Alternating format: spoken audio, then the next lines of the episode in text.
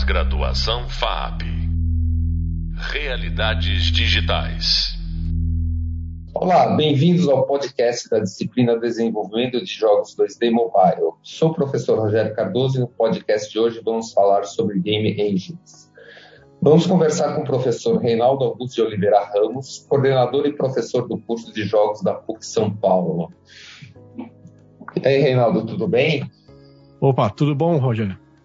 Tudo certo. Então, então, então vamos bater um papo aqui. E aí, como você também é desenvolvedor, você pode falar sobre esse assunto muito bem. Então vamos começar com a, com a primeira questão aqui. O que é uma game engine?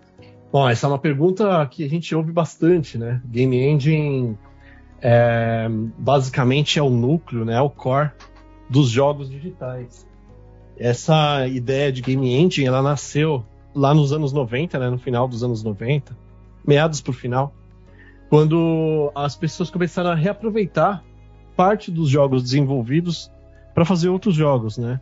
Então as desenvolvedoras percebiam que ela não precisava reinventar tudo, a, tudo do jogo, né? Não precisava reinventar a roda é, toda vez que for fazer um game novo. Então eles aproveitavam o core desse jogo em outros jogos. Isso foi ficando habitual, foi ficando é, é tipicamente funcional e depois essas coisas passaram a se chamar game engines, né? O pessoal começava a falar que esse, esse é o motor do jogo, né? A end of the game. So, então dessa maneira ficou é, ficou conhecido como isso. Hoje em dia a gente fala de game engine, a gente fala de um software específico, não necessariamente atrelado a um game como era no passado. Uhum. Então é, a gente tem as ferramentas que a gente considera um game engines que na verdade são máquinas para fazer jogos, são softwares de autoração de jogos. É, aí a gente tem um monte de editores para fazer um monte de coisas diferentes. Né? Então, então, não é só o motor do jogo, né? Atrelado a isso, a gente está chamando de game engine um, um, um, essa série de editores né, que vão, vão criar os assets para a gente poder programar o jogo. O que você acha dessa, dessa minha visão sobre isso? É, é isso mesmo. As engines elas foram ficando mais complexas e mais complexas e mais complexas, e dessa maneira elas foram ficando cada vez maiores. E na verdade hoje a gente chama de game engine uma porção de outras ferramentas que compõem, né? Entre elas o motor do jogo mesmo, que a gente uhum. a própria engine de fato, é, uma ferramenta de edição de nível, também conhecido como level editor, é, uma engine também se chama assim, uma engine de física, um motor de física, simulação de física, entre outras, como redes, APIs gráficas, é, ferramentas de som, é, etc, etc, etc. Até, até editores de scripts ficam dentro da própria ferramenta. Então, a Game Engine hoje, ela na verdade é um nome utilizado por uma suíte de aplicativos que ficam todos dentro de um, de um projeto, assim, né, onde a gente trabalha. Legal. E, assim, aquela questão, por que utilizar uma game engine se a gente não programa tudo do zero? Ou porque é... nós não juntamos tudo? Entendi. É, basicamente é pelo, pelo próprio motivo da, do nascimento dela, né? A ideia é que você não tenha que refazer as coisas que são rotineiras, né? Então, por exemplo, eu sei que todo jogo eu vou precisar de colisão. Né? Então, por que, que você não deixou um sistema de colisão já pré-implementado, já pré-fabricado ali, e você simplesmente ativa ele quando você precisar? É, então, as coisas que são cotidianas, as coisas que são corriqueiras, elas já estão pré-fabricadas nessas ferramentas. E esse é o grande, grande trunfo dela. Além do próprio game, do próprio level editor, que é o editor de nível do, do, do da game engine. Esse cara, esse level editor, se você for fazer ele manualmente, né? Ou seja, se você for fazer ele é, modificando o script, por exemplo, você tira completamente o artista da jogada. E a gente não tá mais nos anos 80, né? A gente precisa de um grupo de arte para trabalhar com os levels. A gente precisa de uma galera que tenha esse conhecimento artístico aí que não que um programador normalmente não tem. Então, a, o uso da game engine também faz com que o projeto seja verdadeiramente multidisciplinar, trazendo pessoas que não necessariamente são programadoras para dentro do desenvolvimento de jogos. Uhum. Bom, bacana. E, e, aquela outra questão, né? Qual, como escolher uma game engine? Né? Qual, qual que é a melhor? Qual que é a sua opinião sobre isso? É, bom, existem game engines boas, existem game engines excelentes, existem game engines antigas, existem game engines né, que não caíram no uso do desenvolvedor. Então, como é que eu escolho uma? É, tem muito a ver com a tecnologia que está mais sendo utilizada no momento. Então, por exemplo, se a galera está usando mais é, jogo mobile que funciona em celular, que vai rodar nesses dispositivos, os tablets, né? É, e seu objetivo é fazer um jogo para essa plataforma, você tem que escolher uma engine que suporta essa plataforma, uma engine que te ajuda a produzir numa plataforma dessa. Já se você quer fazer um, um jogo para videogame, num console, é, específico, você tem que ver se aquela engine específica roda naquela plataforma. Somado a isso, a gente também vai buscar por recurso. Caso a gente queira utilizar um recurso de último tipo, né, um estado da arte assim, você vai buscar uma engine que suporte um recurso de estado da arte. Por exemplo, hoje em dia a gente fala muito do ray tracing das placas gráficas, né, que veio aí com as placas RTX da Nvidia. Então, se a gente quer aquele efeito de ray tracing, de sombra real, de reflexão real, a gente tem que procurar uma engine que suporta esse efeito de ray tracing, né? De maneira nativa ou não. Então, é, essas escolhas é que vão fazendo você escolher a melhor engine para você. Mas isso depende do seu projeto, né? Se o seu projeto é um projeto mais pesado, se você tem um budget maior, tem que ver essas questões também. Tem engine que custa muito caro, tem engine que é gratuita, tem engine que tem acesso restrito em algumas plataformas, tem engine que é exclusiva de uma e não é exclusiva da outra. Mas também tem as engines de mercado, aquelas engines que são multidisciplinares ou é, que a gente chama de agnósticas, né? Que elas rodam em vários lugares, que elas funcionam em console, PC. Essas são engines que são mais populares, que são engines que têm um grupo de desenvolvedor maior trabalhando nelas. Hoje a gente tem duas que são grandes e são famosas, que é Unity e Unreal.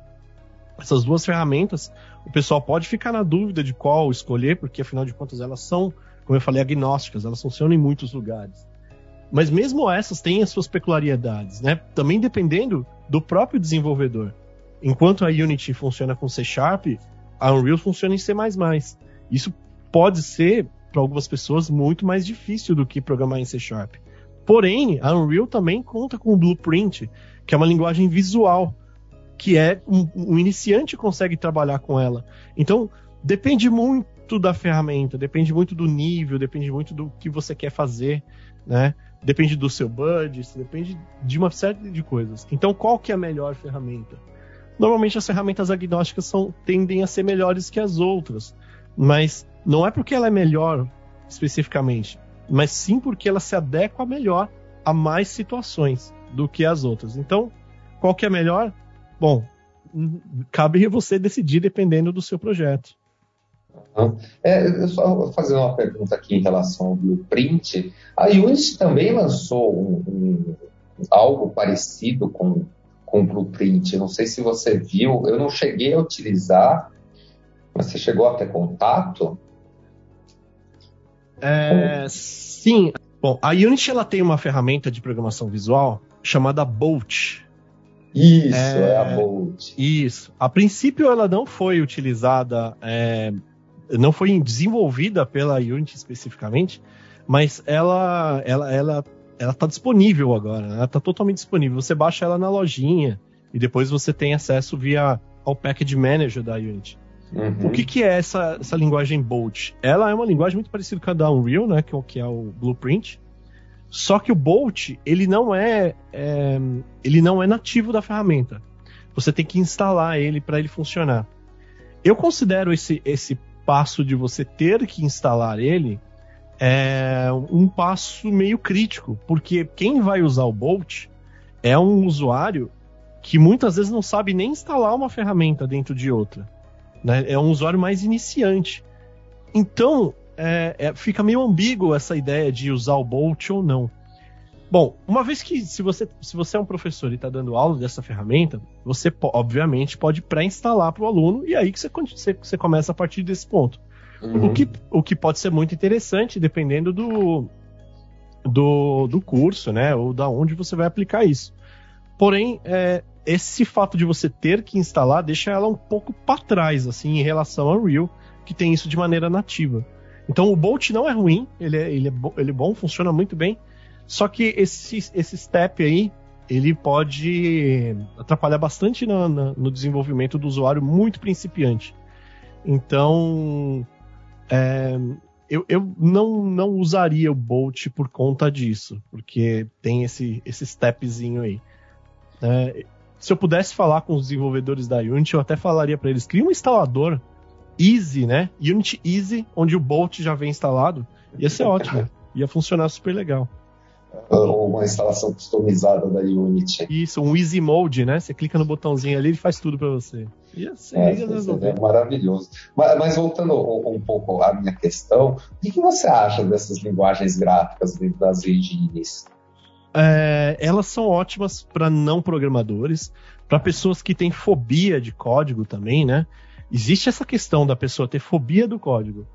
É, então, isso é um, é um fator de desbloqueio. Às vezes a pessoa começa a programar com, com, com blueprint e de repente ela começa a gostar muito e quer fazer coisas avançadas. E aí o blueprint ele vira aquela salada, né? Vira aquele monte de nozinho que a gente isso, que a gente começa a ter pavor daquilo. Mas a pessoa, ela começa a querer saber mais.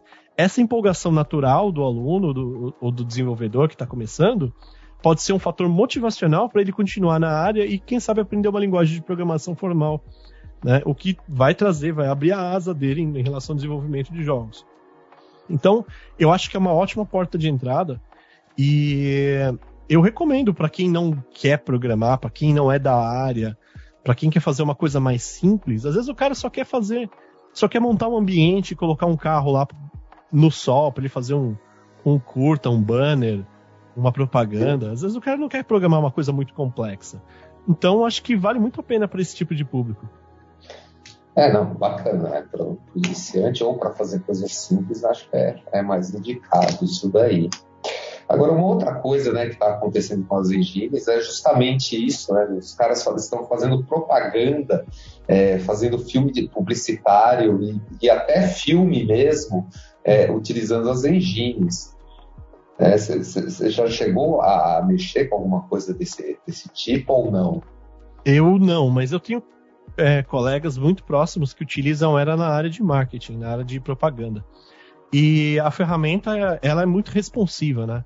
Ela, ela traz resultados de uma maneira muito rápida. Coisa que se um desenvolvedor, um, um animador, um renderizador, um artista for utilizar uma ferramenta tradicional para fazer isso, por exemplo, um Maya, um Blender, alguma coisa nesse sentido, ele vai gastar muito mais tempo do que utilizando uma engine. Então a engine ela consome menos tempo ela te responde, te traz resultados muito rápidos. Isso, para coisas rápidas como propaganda, por exemplo, pode ser um game, game change, pode ser uma coisa que vai fazer a diferença na hora de você colocar o, o, seu, o seu valor ali, né? Na hora de você fazer o seu lucro. Então, uh, as ferramentas, as, as, as, game engines, elas têm entrado nesse mercado de uma maneira muito forte e têm realmente mostrado resultados muito impressionantes né? A ponto de que você tem filmes e curta-metragens hoje em dia, como Mandalorian, que, que tem totalmente parte do 3D dele renderizado dentro da Unreal. Totalmente.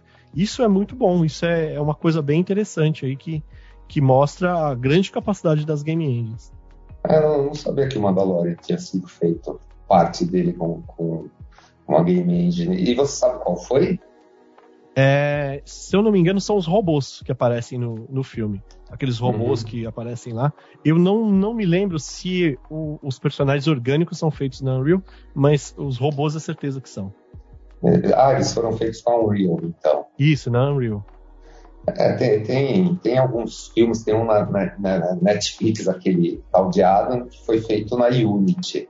Ele só tem um capítulo na Netflix, se não me engano, e os outros, acho que são outros cinco, eles estão no, no, no YouTube. E também eles, eles tinham uma outra, uma outra minissérie que eles fizeram, um, um curta, que agora eu não lembro o nome, que também foi feito em Unity. E você acha, e qual deles tem, da, entre a Unity e a Unreal, qual que tem a, a qualidade gráfica melhor?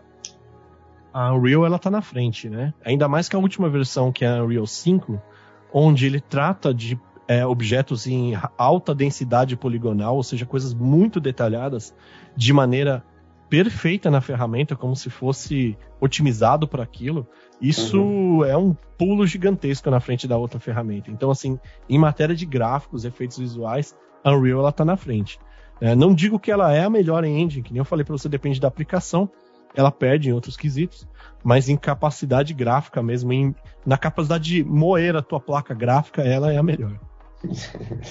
e, e, em questão de performance de jogos, né, dessas duas, da Unity e da Unreal, é, digo, qual delas faria você ter o um jogo mais leve?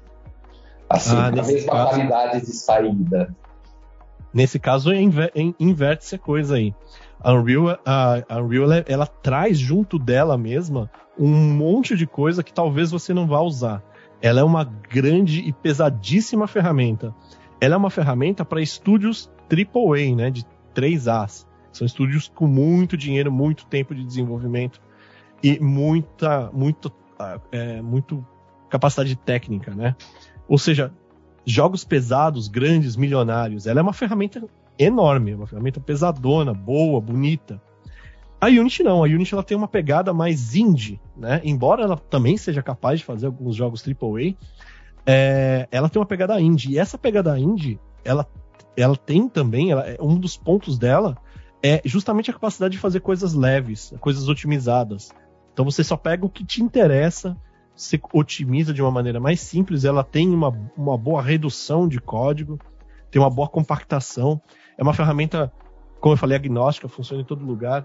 E isso é ótimo, né? É uma ferramenta muito boa que, de uma certa forma, é, você vai conseguir é, ter um controle melhor do seu código, do seu produto.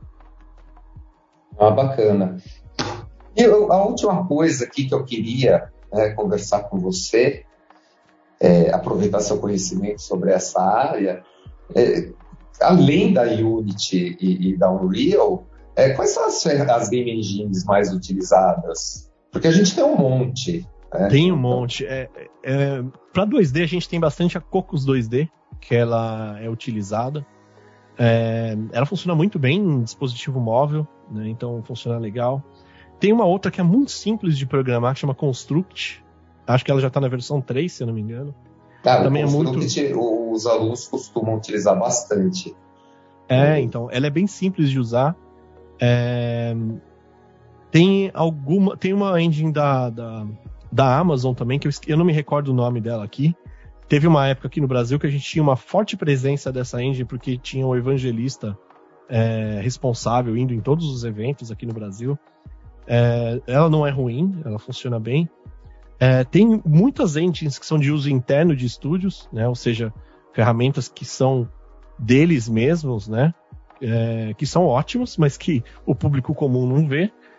É, e tem ferramentas gratuitas também, que, por exemplo, a própria Blender, o Blender ele, ele tem uma engine dentro dele que roda ali. É, provavelmente você tem que baixar uma versão específica para usar.